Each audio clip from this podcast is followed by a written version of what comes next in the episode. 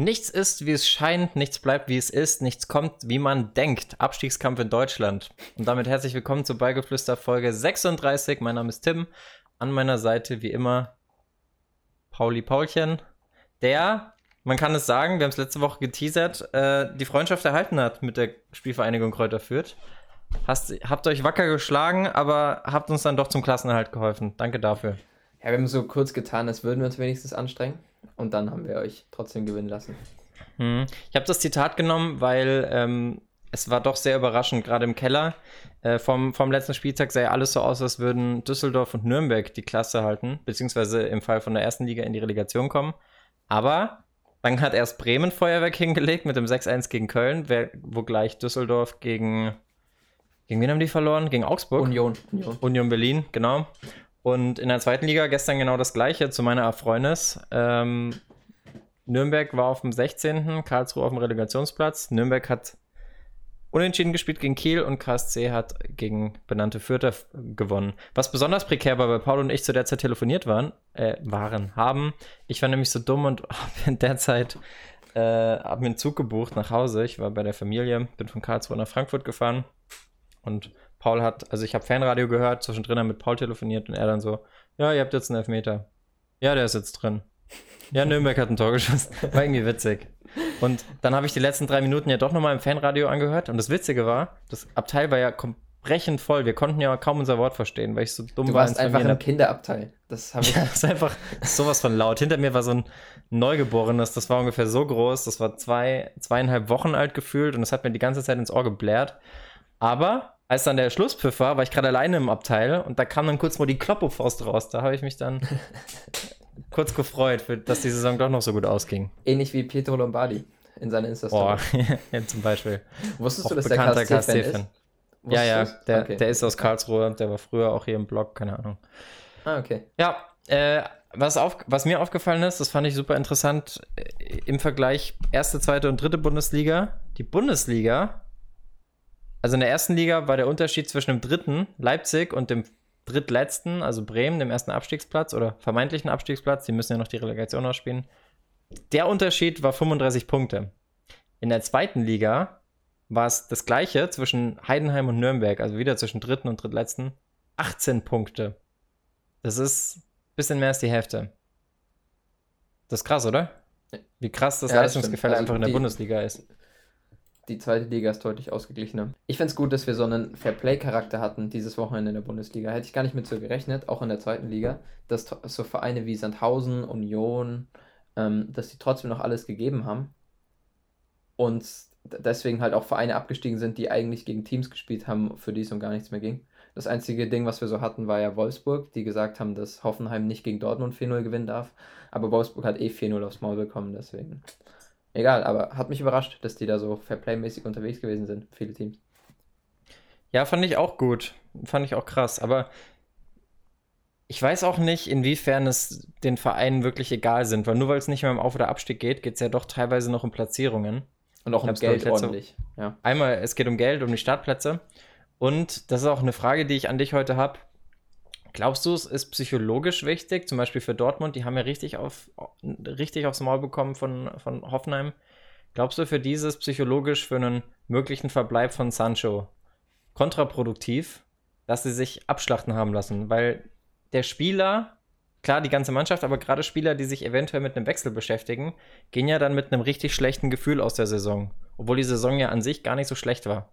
Deswegen die Frage, wie wichtig ist der letzte Spieltag, wenn es um nichts mehr geht? Oder in anderen Worten, ist das die goldene Ananas, von der alle immer reden? Ich denke, es ist relativ unbedeutend. Also, weil ich würde mal behaupten, dass Dortmund einfach mit der falschen Einstellung so an das Spiel angegangen ist. Aber das hat Sancho ja irgendwo dann auch mitgemacht. Also, das war ja jetzt nicht nur alle außer er, sondern das waren ja dann doch irgendwo alle. Deswegen, hm, er wurde zur Halbzeit eingewechselt. Ja, genau. Aber deswegen, Weil Dortmund hat ja auch ein bisschen ausprobiert, wenn's, was ja auch gut ist, wenn es um nichts mehr geht, dass man die Chance hat, jungen Spielern eine Chance zu geben. Also viele Vereine ich weiß jetzt nicht, ob der bei den Bayern sogar Ulreich im Tor stand, letzte Woche stand das, ne? Also das ist einfach, wenn sie durch sind, dann chillen sie halt ein bisschen. Aber in der Regel könnte man eigentlich erwarten, dass die Vereine, äh, dass die Spieler sich dann trotzdem zeigen wollen. Ich meine, bei vielen geht es ja einfach noch um einen neuen Verein für die nächste Saison. Da sollte man ja, Oder halt einen neuen Vertrag. Zum Beispiel, Kramar ja genau, oder Kramaric könnte ich mir auch vorstellen, dass der eigentlich, der hat ja diese Saison ein bisschen mit Verletzungen zu kämpfen, aber der ist eigentlich so ein geiler Kicker, der könnte schon nochmal einen guten Schritt nach vorne machen. Ich saß bei der Bundesliga-Konferenz neben einem, der sich die ganze Zeit darüber geärgert hat, dass er Kramaric gerade an dem Spieltag nicht in seine Startelf gepackt hat, bei Comunio oder sonst was. Liebe Grüße. Kommen wir mit Kramaric auch schon zum Gewinner deiner Woche oder hast du dich für jemand anderen entschieden? Ich habe mich für jemand anderen entschieden. Ich habe mich für. Ähm, Bei vier Toren und einem No-Look-Elfmeter. Das, das musst du mir verkaufen. Ja.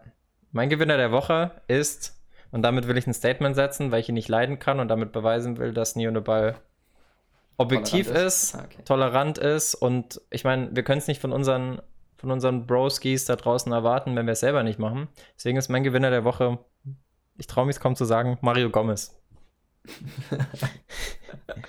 ich würde fast mal behaupten, es wird das letzte Mal unser Gewinner der Woche bleiben.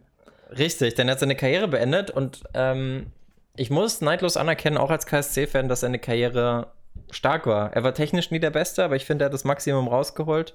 Man kann eigentlich auch wirklich nur Respekt vor ihm haben, auch wenn es wirklich ein Spieler ist, den ich jahrelang nicht leiden konnte. Und ähm, er hat sich jetzt, klar, die haben verloren gegen Darmstadt, aber er konnte sich mit einem Tor verabschieden. Wäre wahrscheinlich noch schöner gewesen, wenn das Stadion nicht leer gewesen wäre. Aber ja, Mario Gomez, mein Gewinner der Woche. Ich habe aber auch kurz überlegt, ob es Dennis Diekmeyer ist. Ich finde halt seine Torquoten, vor allem in den Jahren bei den Bayern, waren schon beeindruckend. Also ich würde auch sagen, dass er der perfekte Stürmer war für die Zeit von, weiß nicht, wann er da war, 2008, 2009, 2010, 2012, ja. 2012. So, bis 13, bis Champions League ah, ja, genau, stimmt, genau, genau.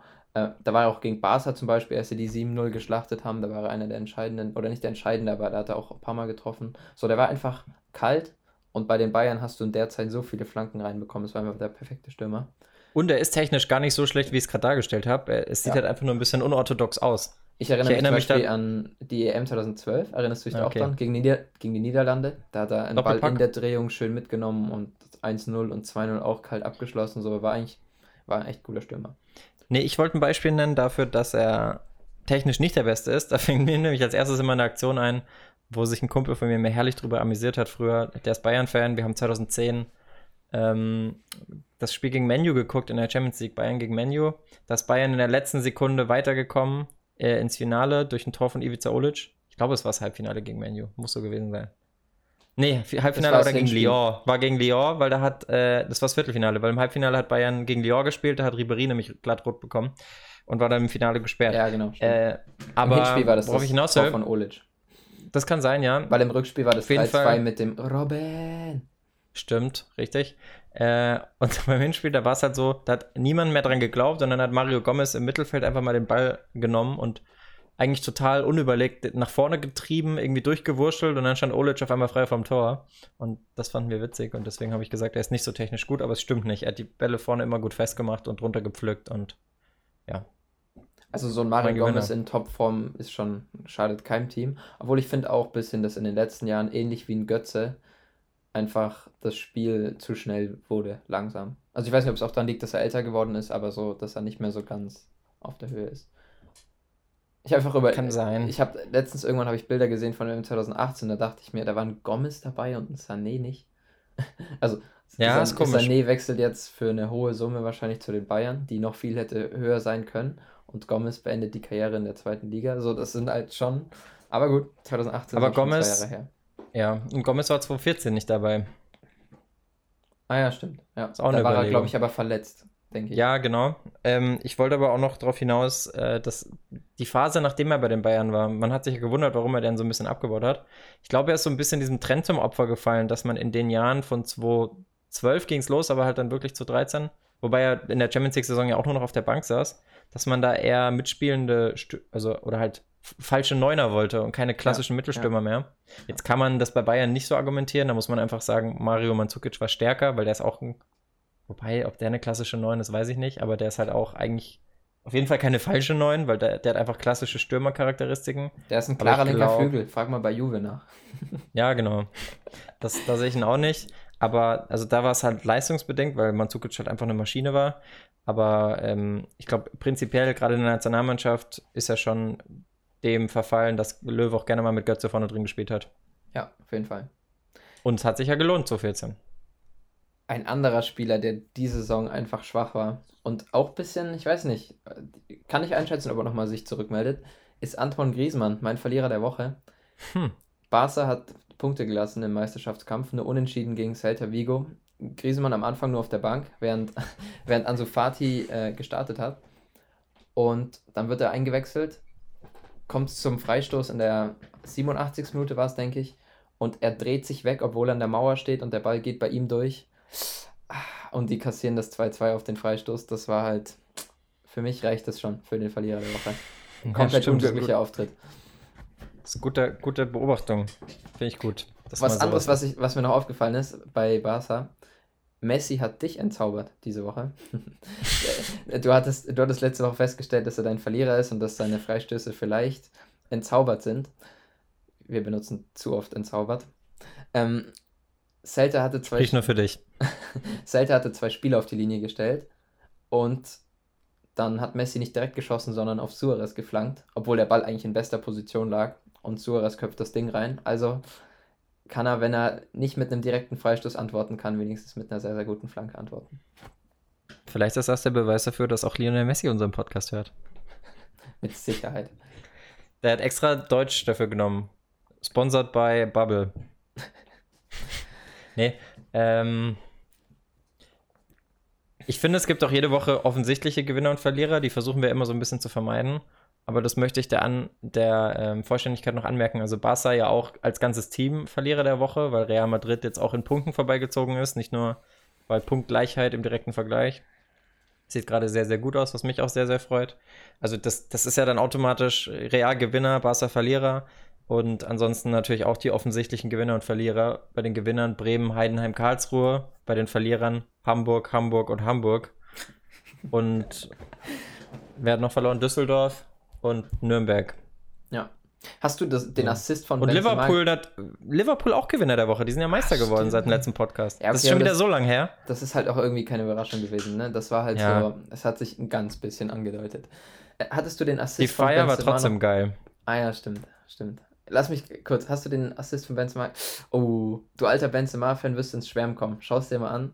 Richtig Mach schöne ich. Vorlage. Man hat auch direkt ich weiß nicht, wer es gepostet hat, hat direkt diesen Flash, also es war eine Vorlage mit der Hacke für Casemiro.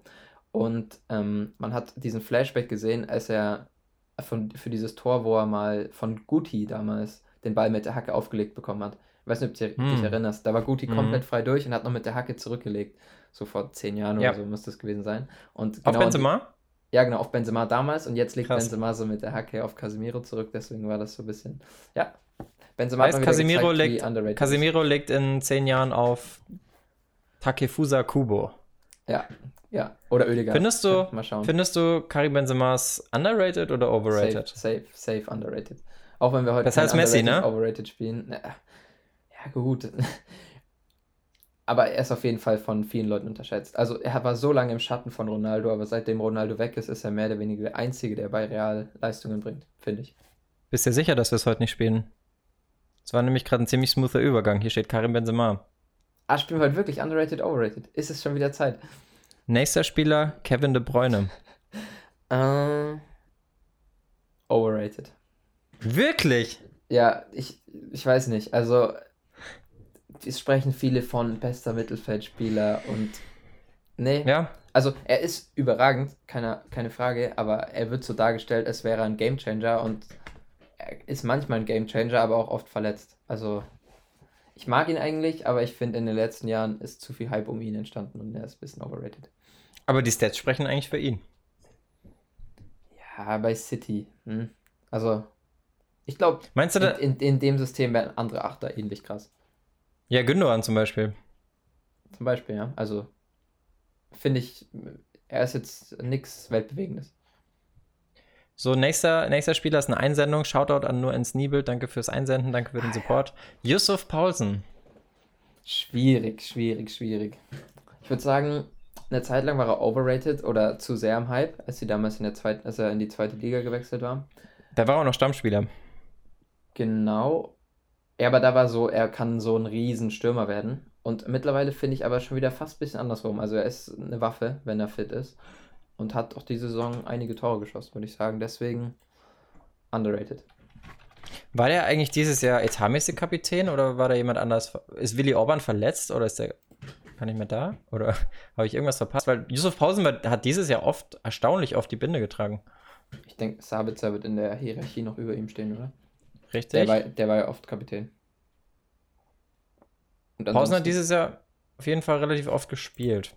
Im Vergleich. So, ich, der war die letzten Jahre ein bisschen unterm Radar, weil Timo Werner halt ihm halt den Rang, Rang abgelaufen hat. Ähm, ja, er hat halt gut in das System von Nagelsmann gepasst, finde ich. Übrigens genau, hat Nürnberg gerade den Trainer entlassen und probieren es in der Relegation ich gesehen. mit einem neuen Trainer. Krass. Gewagt auch, oder? Ja, schon irgendwie. Aber, Aber wahrscheinlich, kurz, ja. Kurz zu Josef Pausen. Glaubst du, er ist der Gewinner der, des Timo Werner Transfers? Der eigentliche Gewinner?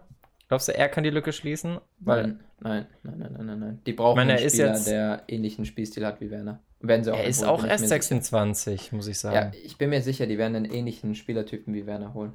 Und der wird es dann gut machen. Pausen ist doch auch schnell. Naja, aber kantig. Vielleicht. Julian Green. Der Shootingstar der WM 2014 bei den USA. Mhm. Und guter alter Fürther. Mhm. Ah, overrated oder underrated? Ja. Boah.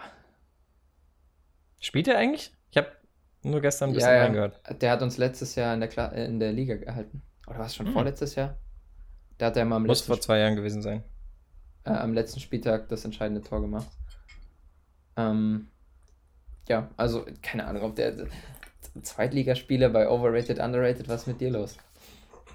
Premiere. Ja, keine Ahnung, ob der überhaupt eine Wahrnehmung hat bei Fans, die nicht aus Fürth kommen. Ich würde sagen, deswegen overrated, weil damals, also damals, 2014, dann scheinbar rückblickend overrated, weil ja, der war ja bei den Bayern und war richtig gesagt, im Wir bewerten da die aktuelle Form. Ja, okay, hast recht. Letzter Fall, da hätte ich dann noch gerne deine Meinung zum, zum Swap-Deal. Miralem Pjanic.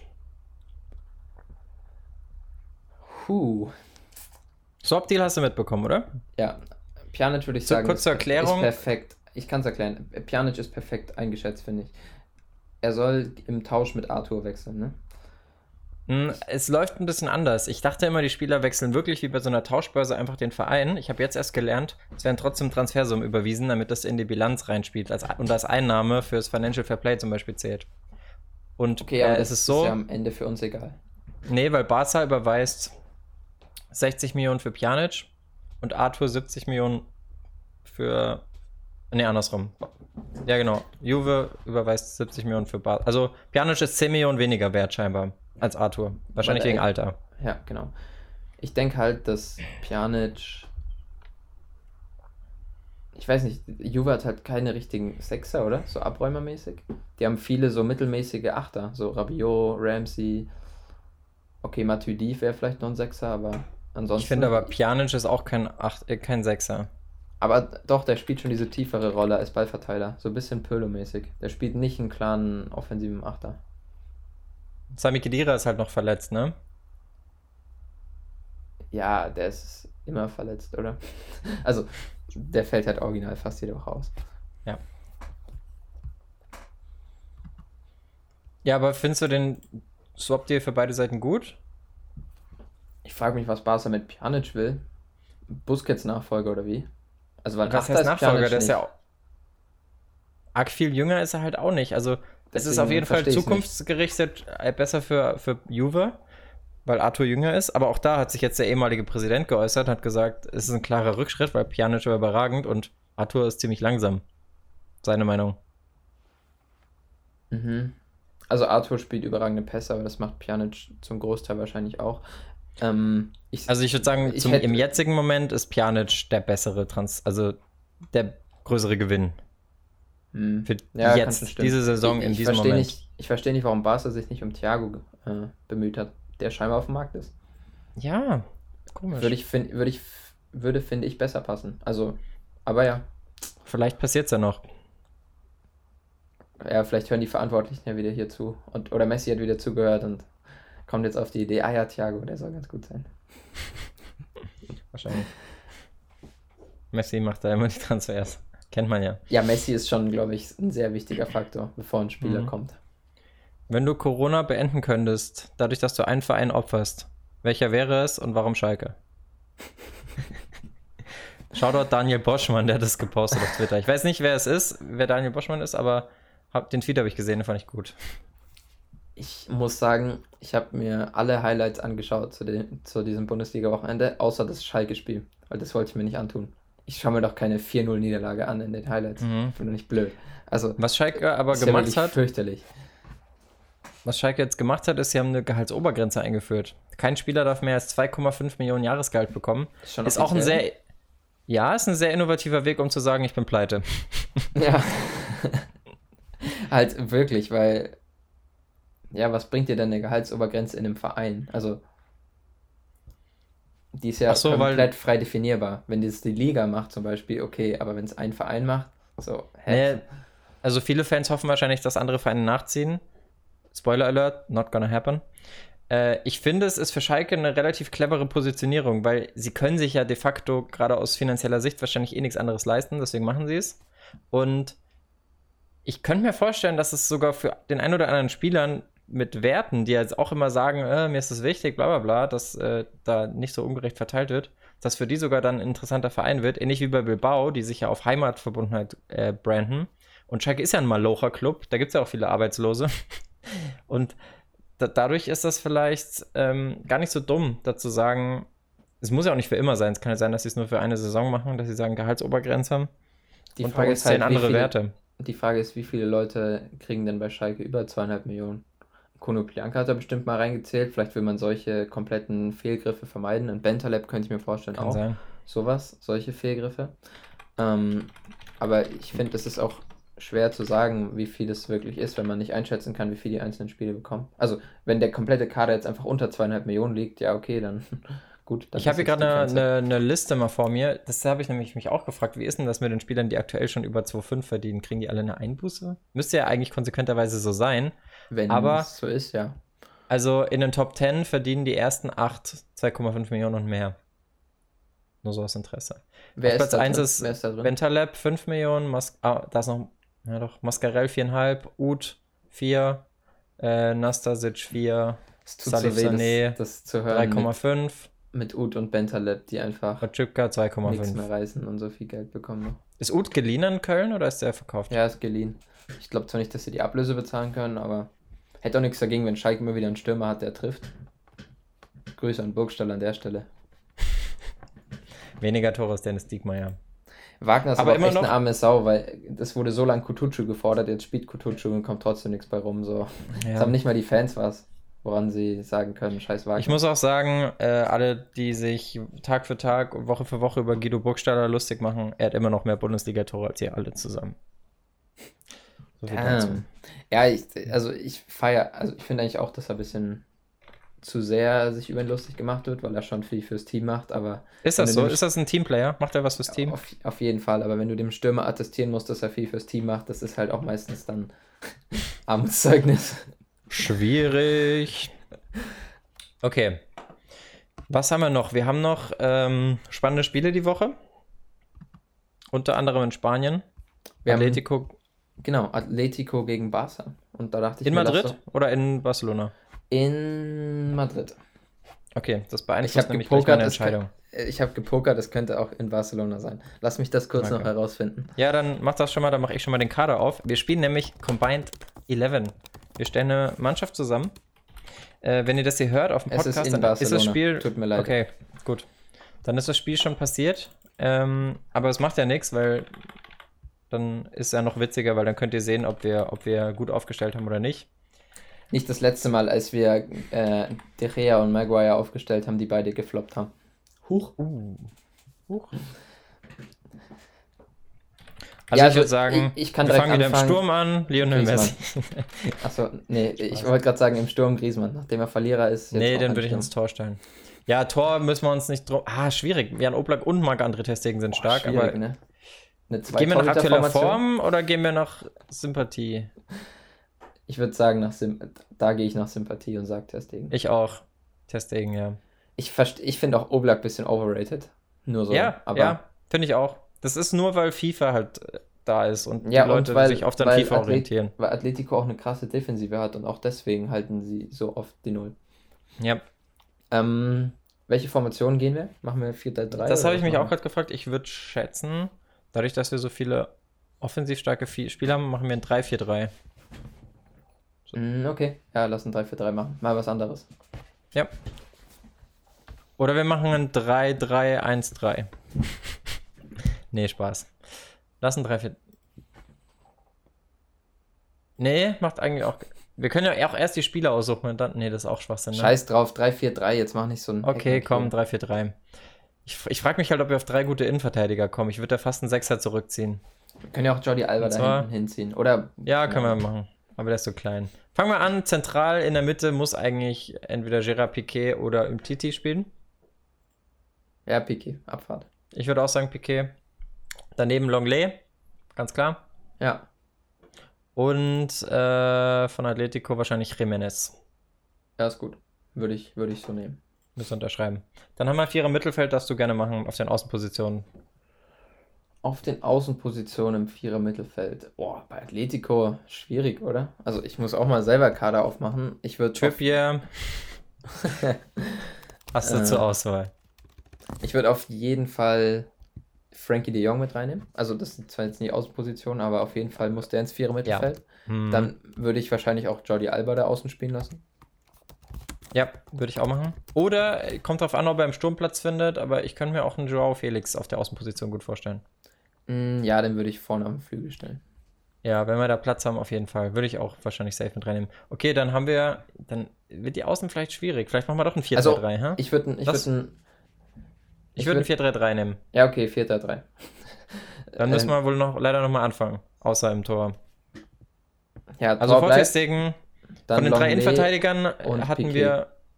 Genau. Ne, ich glaube, Na, und. CT ist nicht. Ah, okay. Ich hätte Jimenez genommen statt, statt Piqué. Piqué. Ja, okay. Machen wir Jimenez. Jimenez, äh, Longley. und Longley. Dann, haben wir natürlich auf der einen Seite Jordi Alba, Und rechts. Ja, Semedo ist schon gut. Nehmen wir. Nehmen wir Semedo. Semedo oder halt Piquet, um die Schnelligkeit auszuspielen. ähm, ja, dann haben wir nämlich nur noch zwei Sechser. Da ist klar Frenkie de Jong, absolut. Und Busquets ist eigentlich auch fast ein Muss. Ich würde Busquets als Sechser und De Jong und noch und Saul als Achter nehmen. Stimmt, Saul haben wir auch noch. Gute Wahl. Was mit Koke? Gibt's ja auch noch. Mag ich nicht. Magst du nicht? Warum nicht? Finde ich richtig unsympathisch irgendwie. Weiß nicht. Ich würde ihn aber trotzdem vielleicht auf Außen stellen. Nö. Weil Außen haben wir eh sonst niemanden. Doch, ich finde Koke ist stark. Aber, Aber- Saul finde ich auch cooler. Aber. Okay, aber Koke dann am Flügel oder was? Ja. Okay. Und dann auf der anderen Seite Joao Felix und vorne drin Messi oder was? Und da findest du Koke besser als Suarez.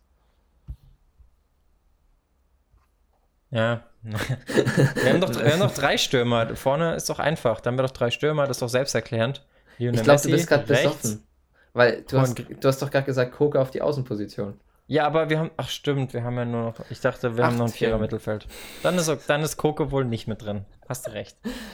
Oh, war ja. Dann klar, ganz vorne drin, Martin Braithwaite. Und dahinter. Nee. Jetzt Dahinter ernsthaft? Turan. Ich habe den Überblick verloren, genau. Nee, vorne Joao Felix links, Messi rechts und im Sturm Suarez. Einverstanden, aber warum ist Suarez besser als Morata? Was? Tim. Ich fände es witzig, wenn wir Griezmann nehmen, weil du den als underrated, äh, als overrated genannt hast. Weil Usman Dembele geht nicht, der ist verletzt. Äh, Ansu Fati Suarez wäre natürlich noch eine Option. Getroffen am Wochenende. Ja, okay. Es Punkt. geht ja auch darum, wenn wir jetzt am Wochenende aufstellen und Suarez ist gut in Form mit seinen 33, sehe ich ein. Also Lionel Messi, Luis Suarez, Joao Felix. Gut. Korrekt. Wer gewinnt das Spiel?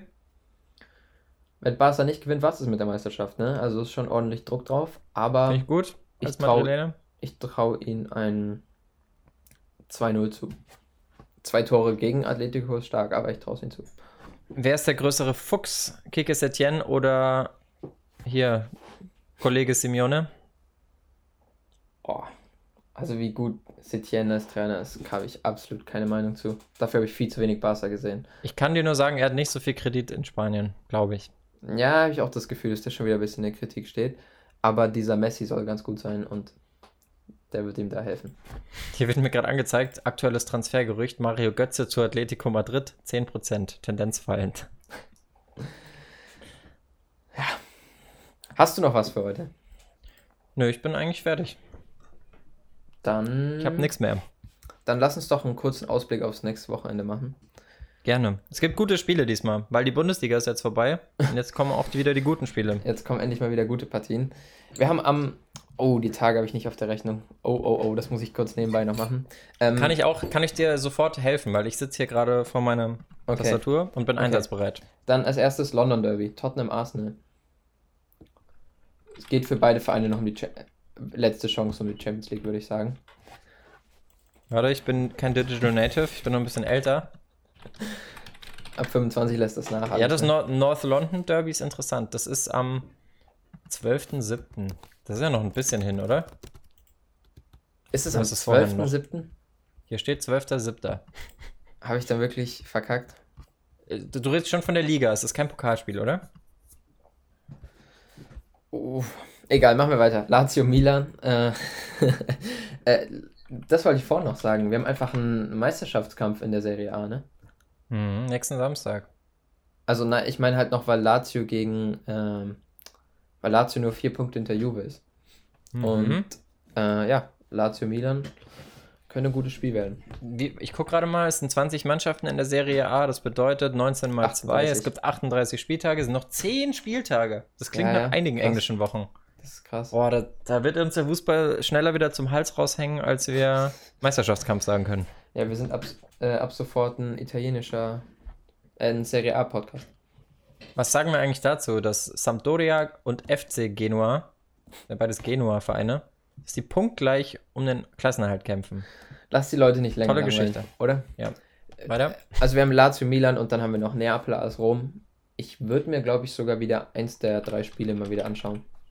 Also für alle, für alle Freunde des italienischen Fußballs, Lazio gegen Milan, Samstag, 4.7., Anpfiff, unchristliche Uhrzeit, 21.45 Uhr. Neapel Krass. gegen Rom, am Sonntag dann, wenn ihr dann ausgeschlafen habt, wieder 21.45 Uhr. Heißt, ihr habt genug Zeit, euren Rhythmus umzustellen. Äh, findet in Neapel statt und bei euch halt vom Fernseher. Auf the Zone. Das war's für heute. Ja. Das war's für heute. Gerne eine positive Bewertung da lassen. Danke Würde fürs. Zuschauen, danke fürs Zuhören. Bis nächste Woche, bleibt am Ball und feiert das Ergebnis eurer Mannschaft oder halt Auch nicht, wenn ihr HSV-Fan seid. Oder Schalke-Fan. Mein Beileid an der Ja. Stelle. Bis dann. Ja, tschüss.